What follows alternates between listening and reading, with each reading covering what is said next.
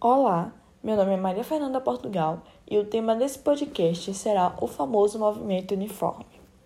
Bom, o movimento uniforme é aquele que apresenta a velocidade constante. Lembre-se de que a velocidade constante corresponde à rapidez com que o objeto se desloca. Sendo assim, a rapidez com que este movimento ocorre é constante. Por isso, ele apresenta deslocamentos iguais para intervalos de tempos iguais percorre distâncias iguais para intervalo de tempo iguais. Musicalmente, é como se ele mantivesse sempre o mesmo ritmo.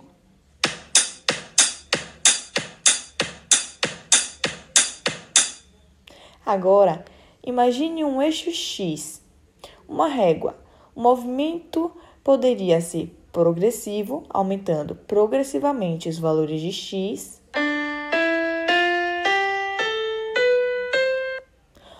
poderia ser retrógrado, diminuindo os valores de x, retroagindo os valores de x.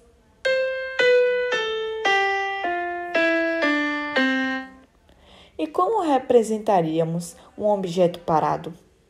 Um objeto que estivesse sempre com o mesmo valor de posição x, dessa forma.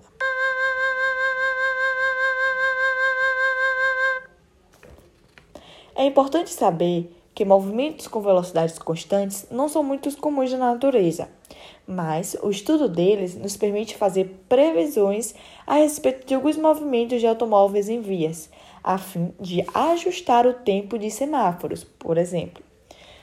Para que possamos começar a nossa conversa matemática, vamos falar de notas em provas. Não me venham angustiados. Suponha que sua nota na primeira prova de física foi 8 na segunda, 8. E na terceira, 8. Hum, sonho, né? E então, qual será a sua média? Ah, fácil, não é mesmo? A média será 8. Então, quando a nota é constante, o valor dessa constante é o valor da média. Agora que você já entrou no clima, vamos lembrar da definição da velocidade média? Então vai. Velocidade média é o deslocamento dividido pelo intervalo de tempo. Chamando o deslocamento de ΔS e o intervalo de tempo de ΔT, a velocidade média é o ΔS dividido pelo ΔT. Agora vamos definir o movimento uniforme. Hum, não é aquele com movimento constante? Bom, se a velocidade tem sempre o mesmo valor v, este valor v será a média. Ah, assim, o movimento uniforme é v igual a ΔS dividido por ΔT. Utilizando a estratégia matemática que diz que o produto dos meios é igual ao produto dos extremos, é possível equacionar deslocamento igual a velocidade vezes intervalo de tempo, ou seja, ΔS é igual a V vezes ΔT. Agora vamos aos estudos dos gráficos. Aí você pensa, tá de brincadeira, não é, Maria Fernanda? Não. Vamos pensar nos gráficos aqui comigo em termos de sons. Nesse podcast, vou tratar de um movimento no sentido da régua, no sentido positivo do eixo X. Bom, no tal do movimento progressivo, o gráfico da posição em função do tempo será crescente e sempre no mesmo ritmo. Ops! Sempre numa inclinação do gráfico. Na geometria, uma inclinação constante quem tem é uma reta. Agora você há de concordar comigo que quanto mais inclinado for a reta, que representa espaço em função do tempo, mais veloz o objeto está. Você poderia ter um movimento lento.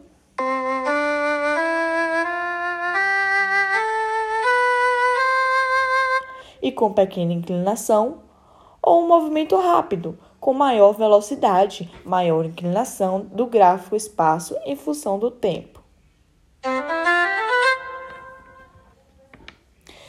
Gráfico da velocidade em função do tempo? Você se lembra de que a velocidade é constante? Então, será um gráfico constante apresentando sempre o mesmo valor.